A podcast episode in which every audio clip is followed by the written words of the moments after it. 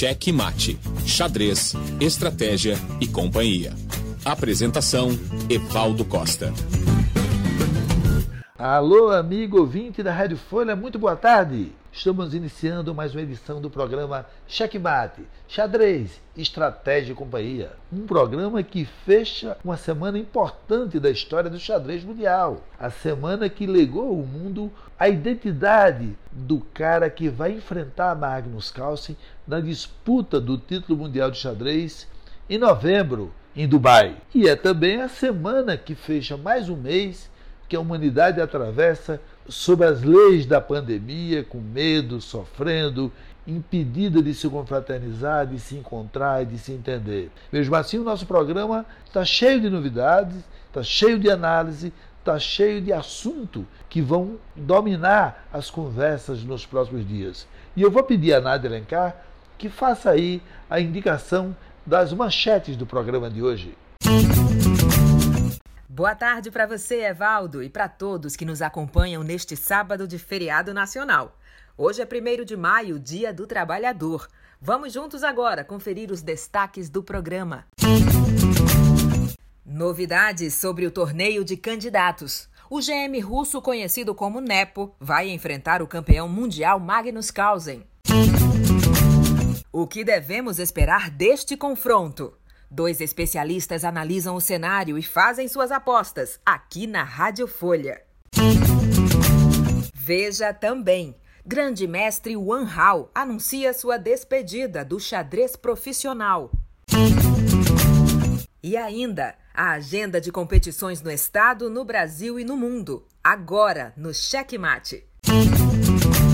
Checkmate. Xadrez, estratégia e companhia. É isso mesmo. O checkmate dessa semana foi buscar a, a, palavra e a opinião de dois experts, dois apaixonados por xadrez.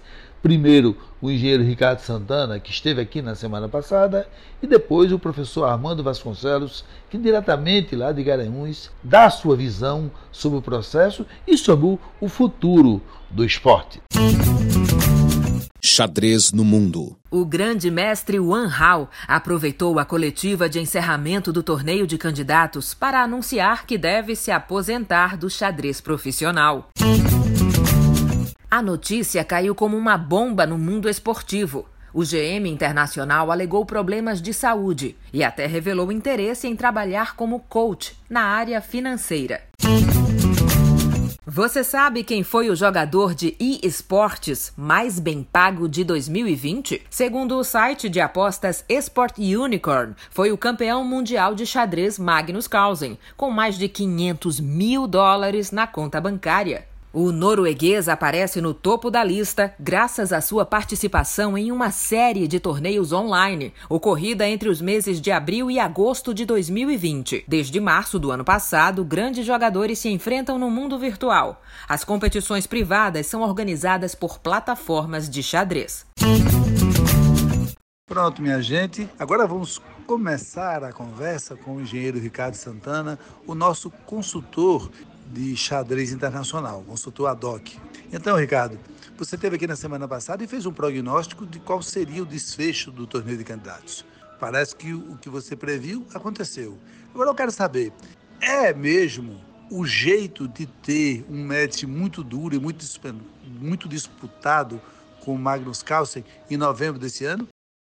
Olá, Evaldo. Olá a todos. O torneio de candidatos chegou ao fim com a classificação do Ian Nepomniachtchi Vitória muito comemorada ao redor do mundo, especialmente dentro da Rússia, uma vez que ele é considerado o jogador com mais chances de vencer o atual campeão do mundo, Magnus Carlsen, porque ele já defendeu o título mais vezes, ele tem uma experiência maior nesse tipo de torneio e é o aspecto psicológico, a forma de se, compor, é, de se comportar numa competição como essa conta bastante. O Nepo ele vai experimentar isso pela primeira vez, ele vai precisar aprender como estar no campeonato mundial. E o Magnus já está é, mais acostumado com esse tipo de coisa, já defendeu o título várias vezes em ocasiões distintas, contra o Vishwanathan Anand, contra o Sergei Kajakin, contra o Caruana em 2018, e agora vai para mais uma defesa. Agora, o, de um modo geral, esse é um, é um, um final de um torneio de candidatos que pega nesse mundo pós durante a pandemia em que as competições estão sendo suspensas no mundo todo, parece que isso vai dar muito mais atenção a esse, esse campeonato mundial do que outros, porque se não é outro assunto em xadrez para falar, talvez em novembro já haja outros assuntos. Você prevê uma repercussão maior para esse mundial? Bem, o campeonato mundial ele é sempre muito conhecido, né? É sempre algo que ganha muito destaque. Inclusive, é, depois da classificação do Nepo, o governo russo fez uma coletiva de imprensa, né? simplesmente para falar da expectativa do que tinha achado do jogador, convocou o presidente da FIDE né, é, para comentar, o Anatoly Karpov, diversos jogadores estiveram ali reunidos para dar entrevista a jornalistas falando especificamente da classificação do Nepo. Então, isso é algo que é muito importante na Rússia em muitos países é, da Ásia e da Europa, então acaba sempre tendo uma repercussão muito grande. Como Agora, você falou. Isso não gera uma pressão maior sobre o Nepo? Então, pode ser que sim, pode ser que não. Na realidade, ele é hoje considerado um ídolo no seu país. O xadrez é o esporte, o principal esporte na Rússia e né, em alguns outros países é, da antiga União Soviética. Então, ele hoje é considerado um ídolo. O Nepo é um jogador que talvez seja o camisa 10 da seleção brasileira de futebol para a gente. Então, para ele é um destaque muito importante, é um orgulho muito importante chegar nessa posição. Ele é Neymar e Carlos é Messi. Então, os dois não sabem jogar muito bem futebol, para ser sincero. né? Inclusive, quando o Carson veio ao Brasil, ele jogou, se arriscou ali no futebol. É, e todo mundo começou a chamar o Carson de capivara, né? Ele teve aqui no Festival da Uva, no Rio Grande do Sul, alguns anos atrás. E aí todo mundo começou a dizer, né? Ah, no futebol o Carson tem 1.600 de rating. Né? O Carson é o capivara no, no futebol, esse tipo de coisa. Mas olha, eu, é... eu me interrompi. Você ia dizer uma coisa quando eu me interrompi com o seu comentário. Por favor. Não, perfeito. Então os dois gostam de futebol na realidade, né? O Carson, ele inclusive já chegou a dar o pontapé inicial numa partida do Real Madrid né? Ele é torcedor aí do Real Madrid, já foi convidado a fazer esse tipo de participação. O Nepo também gosta de futebol, mas ele também é streamer e gosta de jogar Dota, né? um jogo eletrônico aí, eu particularmente não entendo muito bem, mas o, o Nepo é um desses jogadores que gostam de fazer mais de uma coisa, né? E Carlsen joga vôlei, né? Joga vôlei também, né? É, o Carlsen ele tem uma preparação física muito boa. Né? Então ele tem uma equipe por trás dele, uma equipe que faz uma preparação física, preparo nutricional, e tudo isso é muito importante porque partidas clássicas são muito cansativas. E uma coisa que a gente quase não leva em consideração, mas é que há um desgaste físico também quando se joga partidas assim. Então é normal para um jogador perder muito peso durante uma partida, durante um torneio, tá? É, apesar do xadrez ser considerado aí um esporte intelectual, o gasto de energia, o aumento de metabolismo durante uma partida, ele, ele aumenta bastante. Uhum. Principalmente sujeito... jogadores aí de alto nível, né? Conseguem se concentrar bastante por um tempo prolongado.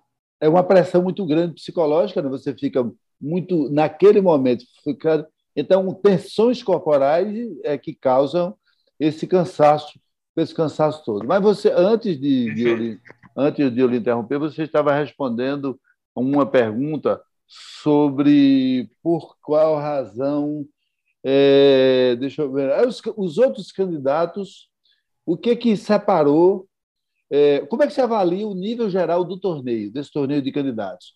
Ele foi num nível muito bom, ele deixou a desejar. É, o, é, é o, aquilo que foi jogado ali é o supra-sumo do xadrez mundial de hoje. Olha, sem dúvida foi um torneio interessantíssimo, o melhor que nós tivemos aí nos últimos anos. O nível, sem dúvida, foi altíssimo. É, nós tivemos jogadores aí em grande fase, jogadores que não estiveram no seu melhor momento, né? especialmente aí o Ding Liren, que se tinha uma expectativa muito grande em relação a ele no início do torneio. Antes da parada, ele não conseguiu jogar bem. Conseguiu se recuperar um pouquinho agora nessa etapa final, mas não está na sua melhor fase. O Vachier, ele também tinha uma expectativa muito grande, ele foi muito bem na primeira parte do torneio, não conseguiu manter a regularidade nessa volta. O Caruana, ele talvez de todos os jogadores, ele fosse considerado mais irregular no início do torneio, mas ele não conseguiu encantar, digamos assim. Ele jogou partidas muito boas, mas ele teve uma quantidade talvez um pouco maior de empates, até porque ele é um jogador mais sólido, que se arrisca menos, e quando precisou vencer, acabou perdendo para o Guiri. Né? Acabou se arriscando mais do que deveria, e aí é realmente difícil de controlar. É, as grandes superações, digamos assim, eu acho que foram do Guiri, que foi um jogador que ganhou muito espaço do final do ano até agora. Ele teve uma evolução muito boa. E o Nepo, ele conseguiu manter a regularidade ao longo das duas etapas. Então, ele terminou a primeira etapa liderando junto ao Lagrave e agora ele também conseguiu voltar muito bem, mantendo o nível dele de jogo. É, alguns outros jogadores são um pouco mais inconstantes. Então, o Grishuk, por exemplo, ele é um jogador que pode hoje fazer uma partida absurda, né? É, ganhar de um, do Magnus, ganhar do Caruana, ganhar de jogadores muito fortes, e amanhã jogar e perder para um jogador que não é considerado tão forte assim, jogando mais ou menos é, com nível inferior ao que ele tem. O Anhal é outra situação. O Anhal disse que quando começou o torneio estava super empolgado, super bem, mas quando terminou, terminou jogando como uma pessoa de 2.200, né? Isso então, anunciou a aposentadoria, né? E anunciou Perdão? a aposentadoria, anunciou a aposentadoria. Exato, também isso, né? Ele é um jogador de uma geração diferente. Ele se tornou grande mestre há muito, muito tempo atrás, né, em relação aos outros, mas ele nunca conseguiu um destaque muito grande. E daí ele conseguiu fazer um torneio é, maravilhoso, que foi o Isle of Man, um torneio que é realizado ali, né, o Grande Suíço da FIDE, numa Sim. ilhazinha entre o Reino Unido e a França, no Canal da Mancha. E ele jogou tão bem esse torneio que se classificou aí para o torneio de candidatos. É o auge, sem dúvida, da carreira dele. Mas ele certamente já tinha decidido essa aposentadoria né, após o torneio. E aí, quando chegou no final, ele já não tinha chance de classificação. Então, acabou perdendo um pouco daquele espírito competitivo, né, um pouco da motivação. E isso acontece, é natural. O Nepominiati, por exemplo, ele se classificou com uma rodada de antecedência e na última rodada ele não conseguiu manter o nível. Até porque você chegou ao auge da sua carreira, chegando a um torneio, é, se classificou para o Mundial, foi vencedor do torneio de candidatos, ia jogar a última partida e ele não conseguiu manter aquele mesmo nível. Ele acabou perdendo de uma forma até, até simples. E depois ele revelou: Olha, eu não consegui nem dormir à noite. Né? Imagino que a comemoração tenha sido muito grande inclusive, né, com os compatriotas russos que estão jogando o torneio. O torneio é na Rússia, é em Ekaterimburgo, então a comemoração foi grande. Acho que até Putin ligou para ele. Ah, sem dúvida, sem dúvida. Agora, falando sobre isso, a situação de Carlsen, porque Carlsen é um, é um popstar no mundo, é um popstar, Sim. sobretudo na Noruega. na Noruega. Mas a Noruega não joga essa pressão sobre ele. Ele não é obrigado a ser campeão mundial pela, pelo, pela sociedade norueguense, pelo na Rússia tem a pressão do Estado. Eu me preocupo e me pergunto se, é, além de toda a pressão envolvida num torneio como esse, decisão do título mundial, quer dizer, define uma carreira, define a carreira, né? O, você primeiro jogar, já, jogar o torneio, você está vendo o Minhal, o fato de ter jogado o torneio disse assim, não, eu estou consagrado, Pouca gente chega até aqui.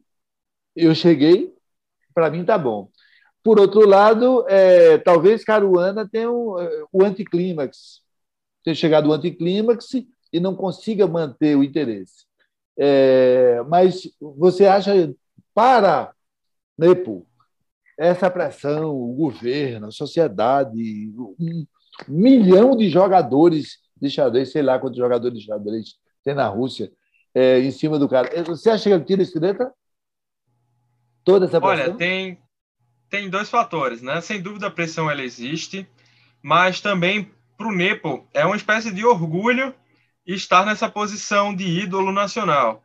Então, sem dúvida, o governo russo, os patrocinadores, né, todo mundo vai trabalhar também a questão psicológica com, com o Nepo, né? Então, ele é um jogador que já faz isso ele disse e revelou agora durante o torneio que ele faz uma preparação psicológica, que o fato dele é, conseguir resistir, manter a concentração, é resultado também de, um, é, de uma preocupação nesse sentido. Então, além da preocupação física, ele também tem um, é um acompanhamento psicológico para que tenha força mental suficiente para jogar um torneio longo. E esse comportamento vai ser essencial. É, sem dúvida, há uma preocupação maior, uma pressão maior em relação ao Nepo do que há em relação ao Carson, é, mas também é uma questão muito pessoal, né? Como que a gente lida com isso? Então é difícil saber como cada um dos jogadores vai se comportar. O Magnus a gente tem uma ideia maior porque ele já defendeu o título. O Nepo é uma incógnita, né? mas eu imagino que ele vai chegar muito, muito motivado para esse torneio, muito entusiasmado. É o auge da carreira dele, né?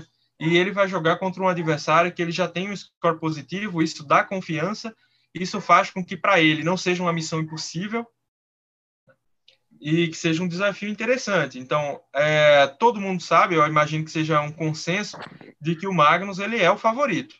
Uhum. Então, o Nepo ele está jogando contra um jogador que é considerado mais qualificado, né, de toda uhum. forma, e ele vai ali para tentar superar. Então, acho que é bastante instigante aí do ponto de vista do Nepo. A preparação, veja, nós estamos há sete meses, mais ou menos sete meses é, do torneio, como é que você imagina que, que é a, será a preparação é, do Nepo? A partir de agora, ele vai jogar o que aparecer para jogar é, como treino, como preparação, ou ele teria algum outro objetivo técnico, outro objetivo esportivo antes de novembro em Dubai? Bem, é, aí a gente tem que fazer uma leve diferenciação, né? O, a preparação para um torneio como o torneio de candidatos é um pouco diferente para a preparação de um campeonato mundial. No candidato, você enfrenta sete jogadores, né? são oito jogadores no total, você vai enfrentar sete adversários e cada um tem um estilo de jogo diferente. Você pode esperar é, coisas bem diferentes de cada um deles. Então, você faz uma, um estudo talvez um pouco mais generalista, né? pensando em todos os adversários.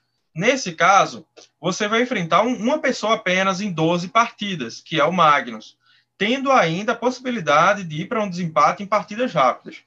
Então, nesse caso, a preparação ela é muito mais específica.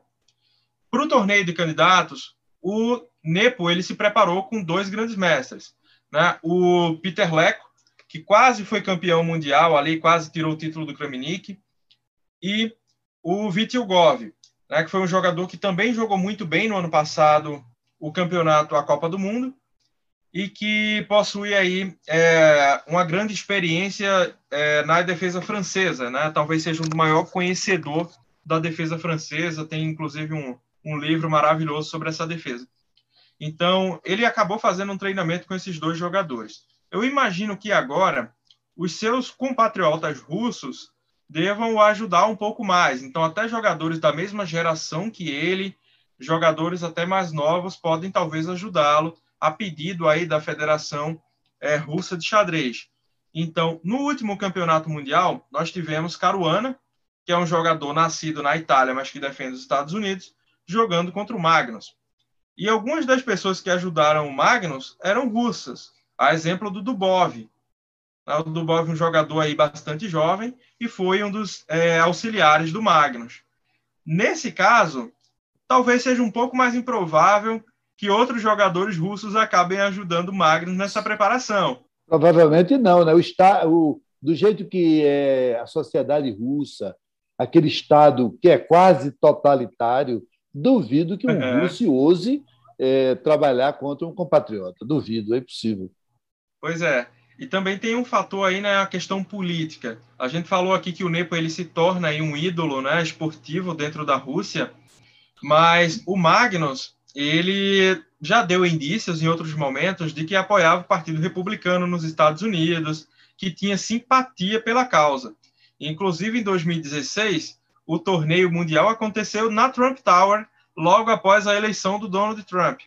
E tinha toda aquela história né, de conluio com a Rússia, tudo mais. Então ele estava enfrentando um jogador russo na Trump Tower e na primeira partida ele jogou a abertura Trumpovsky. Né?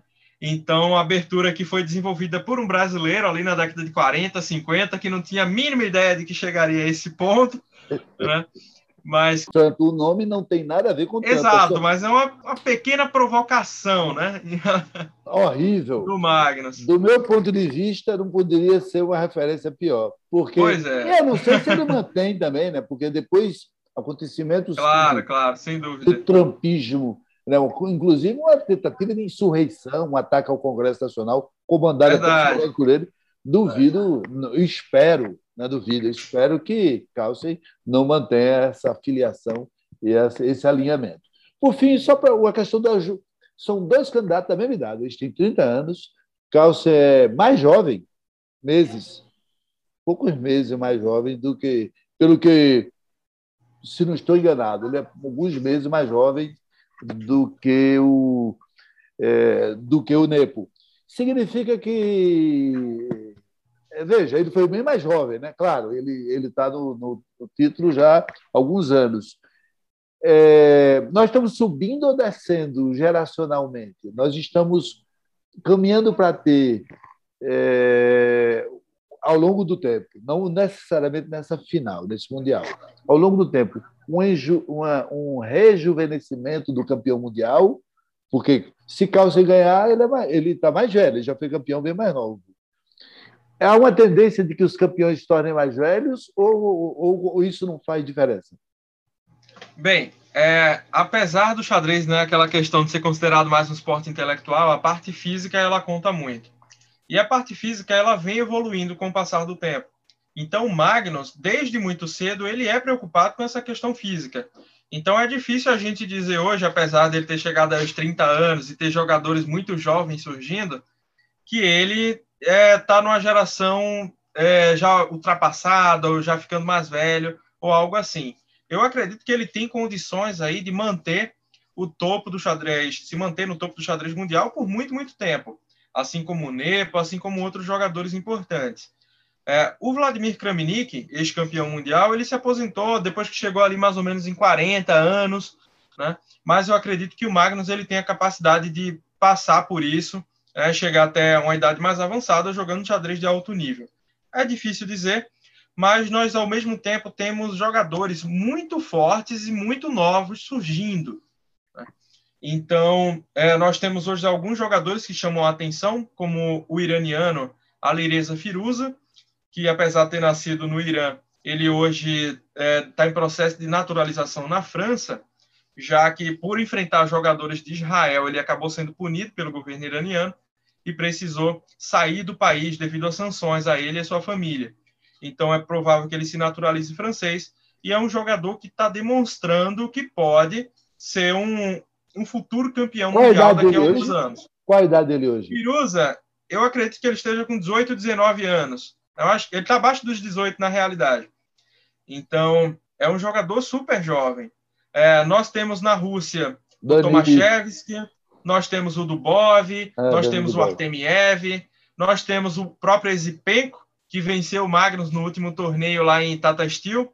abaixo de 22, né? Todos esses abaixo de 22 Isso, anos. Exatamente, todos muito jovens abaixo dos 22 anos. Né?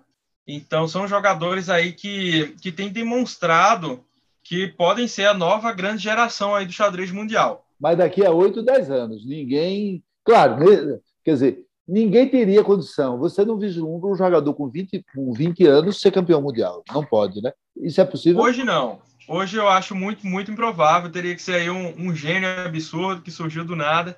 Mas dentre os jogadores que se apresentam, eu acho que até os 20 seria muito complicado. Eu diria que seria muito complicado até nesse próximo ciclo. É, a gente costuma dividir o xadrez através de ciclos né, de campeonato mundial. Então, no próximo ciclo, que vai ser 2021 a 2023, eu imagino que os jogadores de, de destaque, os jogadores que podem ter condições de estar ali novamente no candidato, são mais ou menos esses que se apresentam agora com algumas variações. Então é improvável que o, um jogador como Wang Hao se classifique novamente, ou Alex Senko, apesar de ser muito jovem. Aí nós temos alguns outros candidatos aí de peso que podem participar, né? É bom lembrar que o Aronian, por exemplo, não está participando desse torneio né, que é um grande jogador. Muito se fala do Ricardo Nakamura, né, que é um jogador extremamente popular. Japão, Só que americano. entre os jogadores é, exatamente. Então, entre os jogadores de partida pensada, hoje de partida clássica, o Naka ele não está ali sequer entre os 10, sequer entre os 15. Ele está na 18ª posição do mundo hoje. Apesar de ser um streamer aí com tantos seguidores, né? Então, certo. é difícil prever, mas eu imagino que a variação não vai ser tão grande assim certo. nesse próximo ciclo. Certo. Para encerrar, é, você apostou, era mais fácil, né? apostou que Nepo passaria. E você diz que Calça é favorito. Mas favoritos não são vencedores com antecipação. Favoritos são favoritos. O jogo, o jogo, quando for jogado, é outra história. Você tira um palpite para novembro? É, eu acho que dar um palpite é difícil, né? É, eu imagino que os dois jogadores vão se respeitar bastante, mas que o Nepo ele vai tentar um jogo um pouco mais impositivo. E eu acho que as partidas serão um pouco mais interessantes do que foram nos dois últimos matches. É, a minha torcida ela vai para o Nepo, né? mais por uma questão pessoal. Mas sem dúvida eu admiro demais o jogo do Magnus Carlsen. Para mim ele é o jogador que chegou ao auge assim do, do nível de xadrez mundial, independentemente da época. Eu acho que o jogo dele é muito, muito instrutivo. A forma como ele pensa, a forma como ele se comporta durante o jogo, é algo que a gente, independentemente da personalidade dele, é algo que a gente é obrigado a, a ceder né, e, e, e admirar. É, mas a minha expectativa é que sejam partidas muito boas, né, que sejam partidas um pouco mais agressivas, mais emocionantes, que nós tenhamos aí um índice maior de vitórias, né, de partidas decisivas, e espero aí que o Nepo ele consiga jogar de igual para igual. É, o Alexander Grishuk, depois do torneio, ele falou que o Nepo era o jogador mais difícil para que o Magnus enfrentasse. Eu concordo com essa afirmação. E ele falou o seguinte: dentre todos nós, o Nepo ele tem uma chance menor do que 50%, mas sem dúvida muito maior do que zero. Que é aquilo que a maioria de nós teria. Então ele, apesar de ser um jogador aí que sempre está entre os melhores do mundo, o Grishuk ele foi, digamos, humilde assim a ponto de reconhecer de que a chance dele enfrentando o Magnus contra a chance que o Nepo teria né, são bem diferentes. Certo de zero. Olha, finalmente, para acabar mesmo, é o seguinte: situações de empate. Você prevê que esse vai ser um jogo mais impositivo, com menos empate. Seguramente não, ocorrer, não ocorrerão 12 empates sucessivos por, por causa do estilo do jogador, não ocorrerão 12 empates sucessivos, como foi na última decisão. É, mas a pergunta que vem é o seguinte: na hipótese de terminarem empatados, do, nas decisões de desempate, quem leva vantagem? É Carlsen também? Pois é, Evaldo, quando nós falamos aí do confronto entre o Magnus e o Nepo, o Nepo ele possui essa vantagem nas partidas clássicas, né, nas partidas pensadas.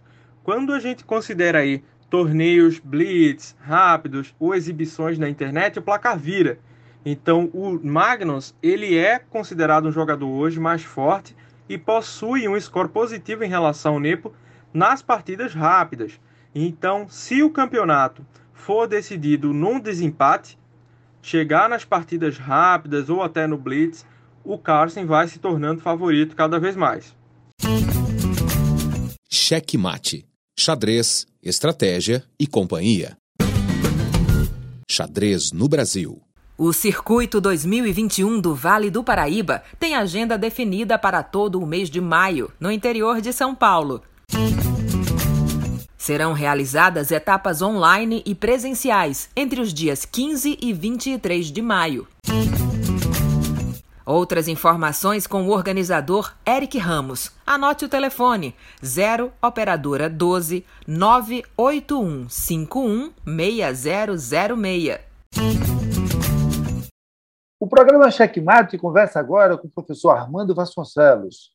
Ele é um aficionado pelo xadrez e, como todos os aficionados e apaixonados pelo xadrez, esteve esses dias todos acompanhando muito de perto a decisão ou a escolha do desafiante do campeão mundial Magnus Carlsen no torneio de candidatos realizado na Rússia.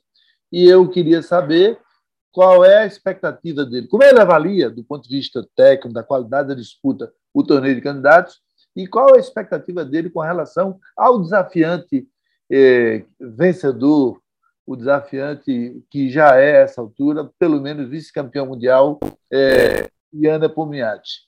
Qual é a sua expectativa, Armando? Obrigado por aceitar o convite de participar do nosso programa. Boa tarde, boa tarde, Valdo. É, eu que agradeço a oportunidade, né? Participar do seu programa. É sempre um prazer. E sobre o torneio de candidatos, eu acompanhei desde o ano passado, né? Talvez tenha sido o torneio de xadrez mais longo da história. Desde o ano passado que eu venho acompanhando, assistindo sempre que eu posso as partidas inteiras, né? E achei interessante a, a vitória do Nepo. Inclusive, eu estava torcendo para que isso acontecesse, para que ele, que o Nepo Miniati conseguisse se classificar para a disputa do título mundial com, contra o Magnus Carlsen, pelo pela questão competitiva, assim, pela, pela festa, digamos assim, por causa do estilo do Nepo, né, que digamos assim, tem um estilo mais animado do que o do Caruana, vamos dizer dessa forma, mais agressivo. Apesar de que eu acho que ele não vai jogar tão agressivamente assim no, no Campeonato Mundial, no match, né? Mas pela festa eu estava torcendo pelo Nepo. O torneio de candidatos é um torneio histórico, é um torneio que é agradável de, de assistir, né, para nós que temos essa oportunidade de assistir um torneio de candidatos que o pessoal antigamente, na, era, na época de Capablanca, de Fischer, de Kasparov até, é, não dava para assistir torneio de candidatos naquela época, a gente ficava sabendo depois. E hoje nós estamos vendo, né, online e ao vivo, é, os nossos jogadores principais participando dos torneios, jogando as novidades teóricas ali na nossa frente, né? na sala da nossa casa, praticamente. Então, foi bem interessante assistir mais um torneio de candidatos, né? E a minha torcida é pelo Carlsen, na disputa pelo título mundial, mas eu gostei bastante do, da vitória do Nepo, né? Certo. No torneio Fala, de candidatos. Falando sobre essas questões do estilo, a última decisão, o Caruana era desafiante, foram 12, o match 12 empates e uma decisão super rápida nos ritmos de tie break, nos ritmos rápidos. É, pelo estilo do Nepo, você imagina que possa acontecer uma sucessão de empates dessa? Ou você acha que esse estilo mais agressivo, mais, vamos dizer assim, é, capaz de se arriscar mais. Uma, uma oscilação na, na internet. É, é, mas vamos insistir. Depois se limpa e é isso. Então é o seguinte: você acha que poderá, poderão acontecer tantos empates de novo? E, de outro modo, se terminarem empatados, quem ganha, quem você acha que leva vantagem nos desempates? Ok, eu vou começar respondendo a última parte da pergunta. É, dessa vez o Carlsen não estará tão confortável nas rápidas. Quando ele enfrentou o Caruana e o Cardiaquim, ele tinha esse, esse conforto, vamos dizer assim, né?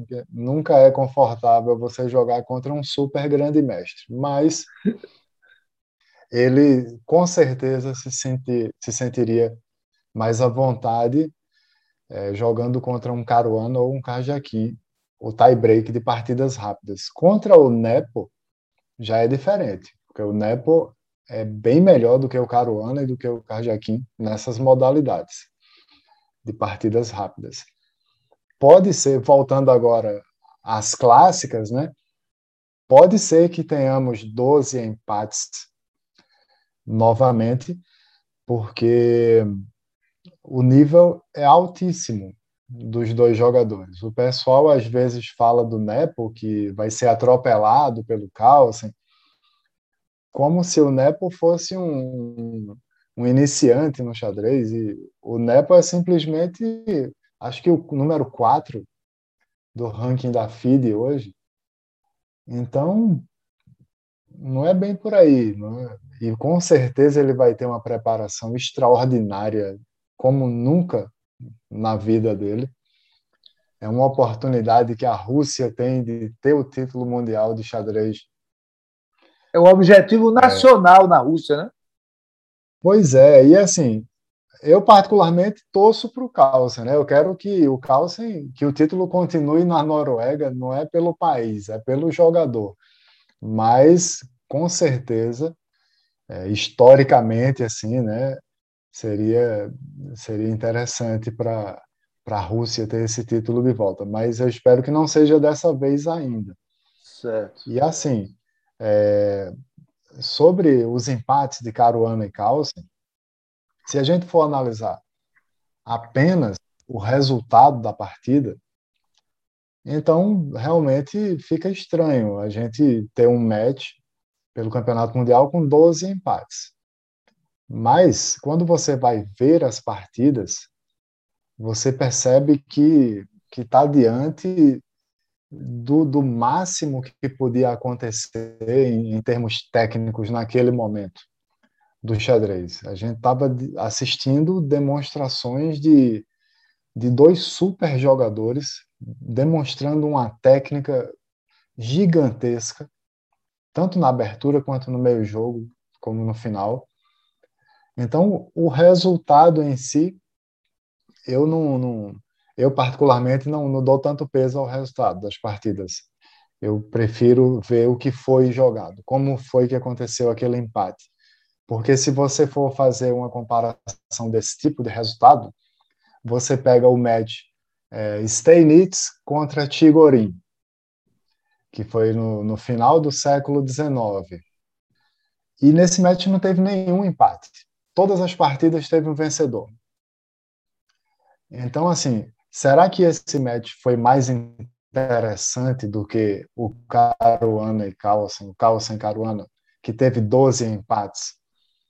Né? Talvez então, nesse eu, caso. Eu, eu, olho mais pela parte. Talvez nesse caso os 12 empatantes estivessem jogando no máximo em situação de grande equilíbrio e lá fossem dois jogadores muito oscilantes e que tinham desempenhos abaixo da média no dia que perdeu e no outro dia tinha.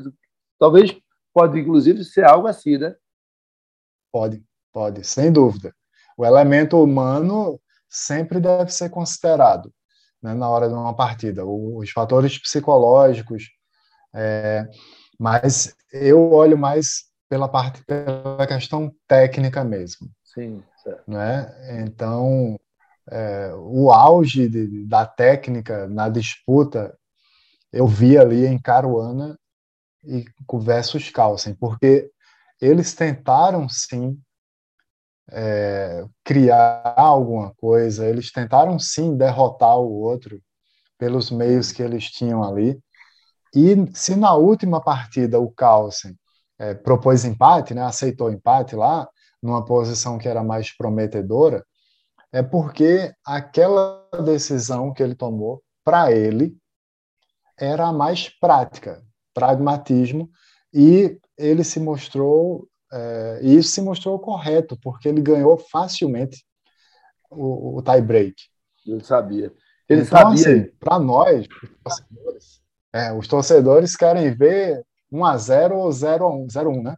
A gente quer ver lá os sacrifícios e aquelas coisas todas, só que é, o xadrez mudou, né?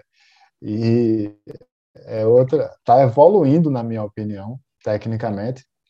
E algumas coisas não acontecem mais. O próprio Mikhail Tal, naquele livro do Kasparov, Predecessores, aquela série, o próprio Mikhail Tal, ele fala que chegou um momento que os sacrifícios dele em E6 e D5 não estavam mais funcionando, porque todo mundo sabia se defender já.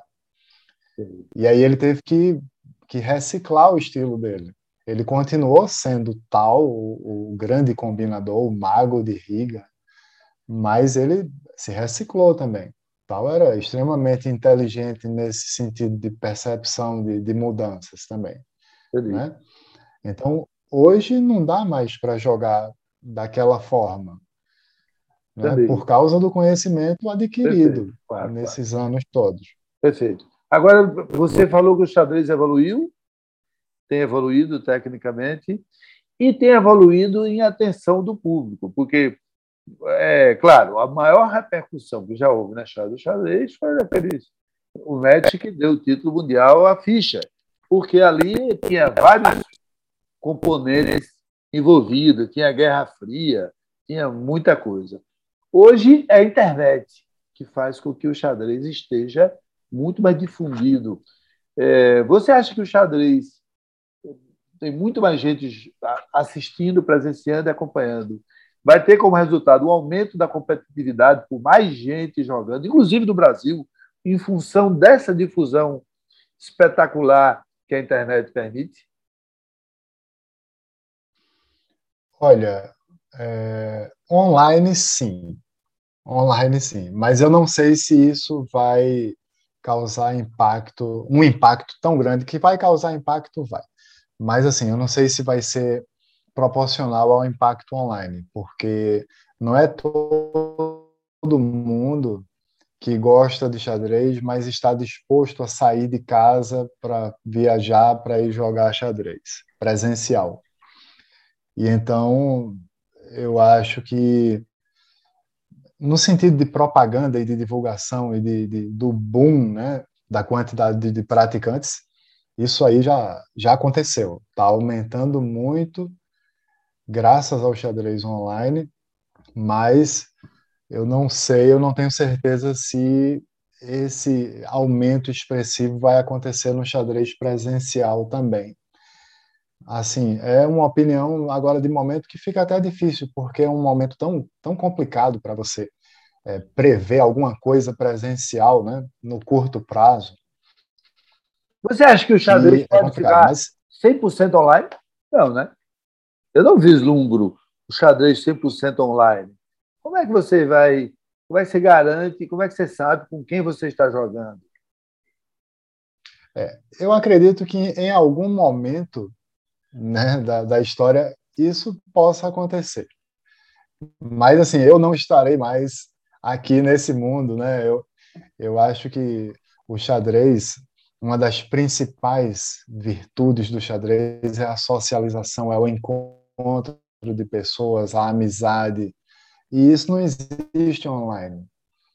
Né? É diferente você estar tá fazendo uma vídeo chamada com um amigo e você tá com um amigo na sua frente, na sua casa ou no, no ambiente do xadrez. Né? No xadrez online fica uma coisa muito muito fria, digamos assim. Você termina a partida, dá um clique, fecha a janela e se desconectou do torneio.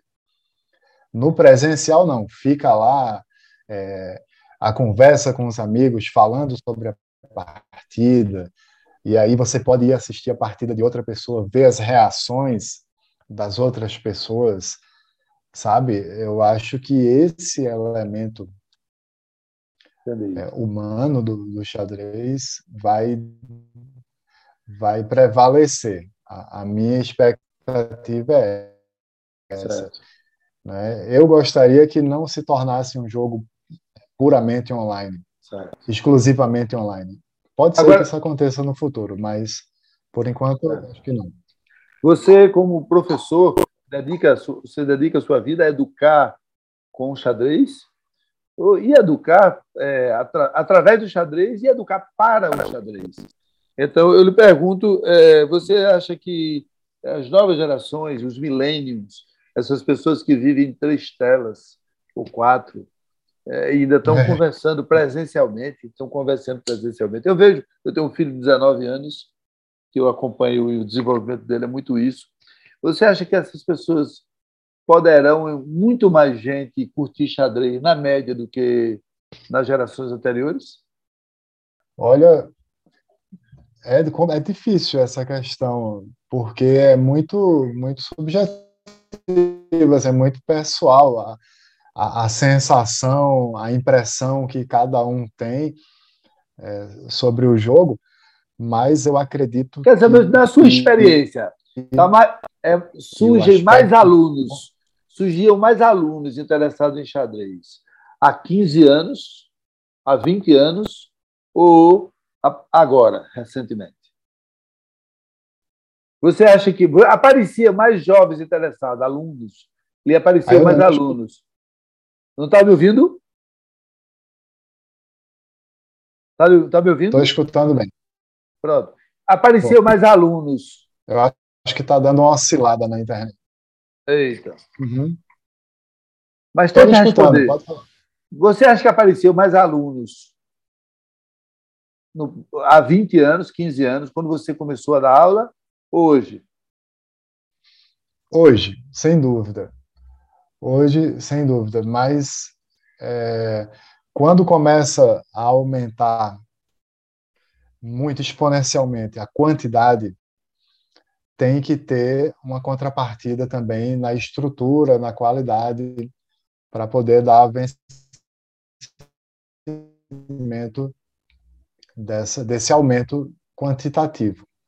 Né? Então, assim, é, particularmente falando, é, o xadrez escolar, quando eu tenho um trabalho de xadrez escolar, é um, é um xadrez que a gente dedica totalmente à parte educacional apenas. Então, os alunos que vão competir, eles surgem naturalmente. Quando você pega muita gente e, e começa a trabalhar com, com qualquer disciplina que tenha é, sistemas de competição, vão aparecer os competidores naturalmente. Mas quando eu estou numa escola para trabalhar com xadrez, é mais para o desenvolvimento pessoal do aluno, né? Até porque se tratam de crianças e é, esse trabalho é longo, não é um trabalho de um ano, de dois anos. Esse trabalho vai se refletir daqui a 10, 15 anos, certo? Agora, na parte de treinamento pessoal, aí já é diferente, porque quem procura para ter treinamento, consultoria de, de xadrez, é, já é um jogador que quer competir, que quer organizar o estudo em algum aspecto, né? Porque o treinador de xadrez ele não é necessariamente mais forte do que o jogador que ele está treinando. Né? Senão o Kasparov não teria treinador, o Magnus Carlsen não teria treinador. É lógico. É, é não, e jogadores questão... de futebol, a gente compreende isso porque tem jogadores que joga maus jogadores de futebol que se tornaram treinadores espetaculares. Então, não é. Não é... é. Exato, exatamente. Mas, assim, é... então, nessa parte, depende muito de como, de qual é o projeto, na verdade. Então, eu vou para as escolas para trabalhar com xadrez educacional.